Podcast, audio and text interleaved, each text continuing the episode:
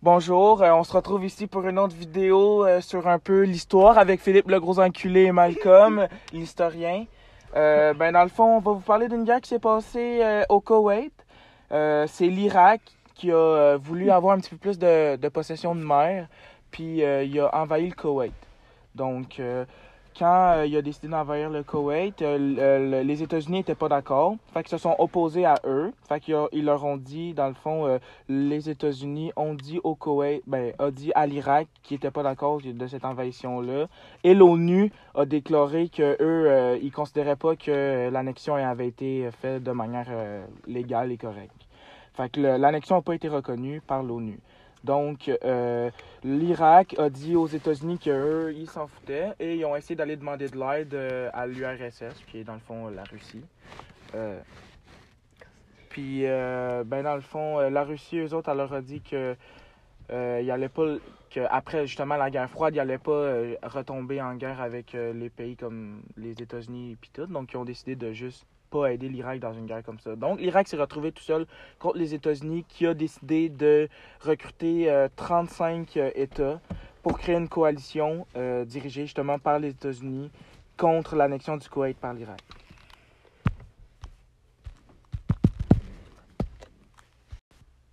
Pour revenir sur ce que Malcolm disait, les euh, pays. C'était quoi déjà, Malcolm? Euh, les pays qui ont été dirigés, coalition, la ouais. coalition de 35 nations dirigée par les États-Unis. Pour revenir sur euh, la coalition, euh, il y avait euh, par exemple le Koweït, l'Arabie Saoudite, la, Tu- la Tu- Turquie, le Royaume-Uni, la France, l'Égypte, des pays comme ça, des, gros pays qui ont été tous ralliés par les États-Unis, qui étaient à leur tête. C'était une coalition partie par c'est l'ONU, excuse-moi? Ben, dans le fond, c'est parce que l'ONU ne reconnaissait pas l'union euh, de, du Koweït par l'Irak. Ouais, ok. Puis, euh, dans le fond, euh, si on fait ça, c'est parce que les, les États-Unis avaient donné une date euh, butoir au, à l'Irak à l'Irak, ouais. pour, pour dégager du territoire. Puis, euh, l'Irak n'a pas respecté cette date-là. Donc, ils sont entrés en conflit, en guerre. Puis, euh, dans le fond, euh, ce conflit-là a causé entre euh, 25 000 et 100 000 morts. Euh, plus civils pour euh, ces, euh, ces chiffres-là.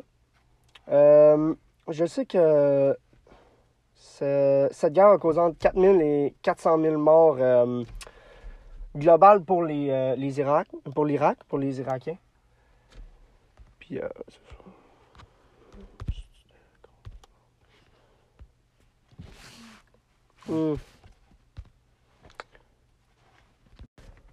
Une autre raison qui a poussé euh, l'Irak euh, à envahir le Koweït, c'est que du, le Koweït, euh, c'est un très grand producteur de pétrole parce que justement le territoire est réputé pour avoir beaucoup de pétrole. Et l'Irak était extrêmement endetté à cause de son implication dans la guerre de, de, de l'Iran-Irak de 1980 à 1988.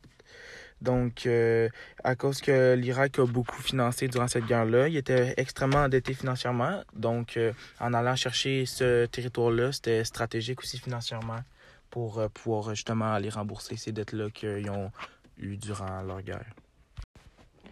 Bon, puis dans cette coalition-là, il y a eu beaucoup de, de pays avec plusieurs dirigeants qui ont représenté plusieurs pays. Philippe, tu, est-ce que tu peux m'en nommer un peu? Ah, ben, du côté des États-Unis, il y avait George Bush, leur président. Il y avait Dick euh, Cheney, il y avait Colin Powell. Euh, pour, les, pour les Canadiens, il y avait euh, Brian Mulroney. Excusez-moi pour la prononciation, c'est pas mal compliqué. Là. Ah, Philippe, les prononciations, des fois, ça peut être difficile. Euh, pour, pour les pays de l'opposition, là, il y avait Saddam Hussein en tête. Il y avait, par exemple, Salah Abdul Mahmoud. Ah, ah, le sac. D'ailleurs, euh, sais-tu combien il y avait de forces de pré- en présence euh, là-bas? Non, euh, peux-tu me dire ça? Il y avait, euh, pour les Alliés, il y avait 956 000 euh, hommes là-bas. Puis pour euh, euh, l'opposition, il y avait 650 000 hommes. Euh, en tout, là, L'opposition, c'est-à-dire l'Irak, oui, exactement. Parfait. En tout, il y avait 5100 militaires canadiens qui ont euh, participé à la guerre du Golfe. Ah, ça, c'est la cool. Je trouve coalition. que le Canada, euh, on n'a pas beaucoup de guerres glorieuses, mais c'est le fun qu'on entend souvent par-ci par-là qu'on participe à des guerres. Je trouve ça le fun, notre implication comme ça. Oui, effectivement, je trouve que c'est un bon coup. Tu sais, je veux dire, on rentre dans, on rentre dans, on rentre dans le coup, euh, on, Mm. fait, on fait ce qu'il faut. On fait ce qu'il faut, on arrive, on pète tout, tac, on sort, mais on rentre, tac, tac, Rainbow Ah, Six, t'as-tu man. remarqué qu'on est- T'as-tu remarqué qu'on est tout le temps victorieux? Ça veut Mm. peut-être dire de quoi, hein? Que des victoires. Oui, euh, puis ça, euh, c'est euh, sans parler aussi que l'ONU, euh, elle a autorisé euh, un embargo contre l'Irak, puis euh, même un blocus naval dans le golfe du Persique, dans le fond, pour s'assurer que euh, le 15 janvier 1991, juste pour euh, être sûr que les forces irakiennes soient bien parties du Koweït, puis dans le fond, l'ONU a autorisé euh, que les forces justement des 35 nations utilisent tous les moyens nécessaires pour dégager les forces irakiennes du Koweït si jamais ben, l'Irak n'était pas parti de, du Koweït. Mais c'est ça. Donc euh, la guerre, euh, la guerre, ça fait aussi beaucoup de dégâts. Donc euh, on va parler des causes un peu, causes-conséquences. Plus conséquences que causes, hein? Plus conséquences. Philippe va vous parler quelques conséquences de cette guerre-là au Koweït. Oui, effectivement. Dans le fond, il y a plusieurs conséquences, mais une des conséquences les, les, plus graves, c'est tout le temps ça, c'est la perte de vie humaine. Tu ça, ça a été énorme, comme j'ai dit tantôt, mais il y a aussi destruction de- d'infrastructures. Il y a beaucoup de, de, de- d'infrastructures là-bas qui ont été détruites à cause de plusieurs bombardements. Je pense environ 100 000 bombardements. Euh, ça a fait énormément de dégâts, ça a détruit la ville, ça a détruit quasiment tout le pays, je dirais même. Euh, ça, là, ça, ça, ça, a- ça a engendré, cette guerre-là, ça a engendré aussi beaucoup de préjugés envers les humains. Euh, Hum, hum, hum. c'est bien qu'on en parle de ça. Là, Beaucoup de racisme, euh, euh, on parle beaucoup de terrorisme, puis, puis euh, ces, ces, euh, ces- trucs-là, mais euh, ça n'a pas aidé cette guerre-là. Tu me confirmes, Malcolm? Ouais, ouais, ouais, ça n'a pas aidé parce que, tu sais, euh, on entend souvent parler euh, du terrorisme contre les, les, les attentats, les gens qui font beaucoup de. Ben, de justement, qui vont dans des places puis qui, qui explosent. Donc, mais c'est ça, ça. Ça, ça engendre beaucoup de racisme. Il y a beaucoup de gens qui veulent juste, mettons, pratiquer leur religion puis qui se font, mettons, être dans la rue parce que, dans le fond, euh, ils se font associer à des gens qui font des actes terroristes comme ça. Mais, tu sais, ces gens-là, là, ils n'ont jamais demandé des choses comme ça. Puis c'est pas des gens qui vont eux-mêmes aller faire des trucs terroristes, là, tu sais. C'est pas des c'est ça, extrémistes. effectivement. Puis, euh, une autre affaire aussi, c'est euh, les coûts. Les coûts du conflit ont été énormes. euh, que ce soit c'est les pertes économiques dues à la dépense militaire, le déploiement des troupes, juste avoir les troupes, tu sais, ça a coûté énormément, de- énormément d'argent. C'est beaucoup de pays qui se sont ralliés à ça. Mm.